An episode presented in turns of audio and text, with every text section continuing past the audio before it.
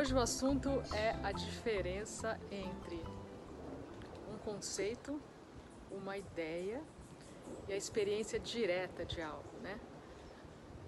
Repito, sempre uso como exemplo a história do chocolate, é meio um clássico usar a história do chocolate, que é a diferença entre você ler, estudar, ser PhD ser, ter doutorado, mestrado, doutorado em chocolate, e você colocar o chocolate na boca e sentir o gosto do chocolate. E essa aqui é a prática da prática.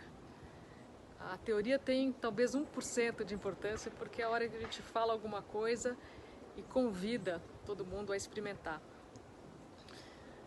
Mas as descobertas todas aqui, são descobertas de cada um, como eu digo, não tem uma coisa certa e outra errada, é a descoberta da prática. É fechar os olhos e observar todos os dias e ver o que isso acontece. Né? A gente tem um, mentalmente, intelectualmente, um tipo de entendimento, mas o outro entendimento, entendimento se vem com a prática. Então, mais uma vez, o convite para todo mundo incluir a observação de olhos fechados, como eu explico aqui, tanto nas lives, tem vídeos sobre isso, é, todo dia, se possível, três vezes por dia, nem que seja por um minuto apenas. A experiência, a, a magia acontece com a prática e não com o entendimento mental.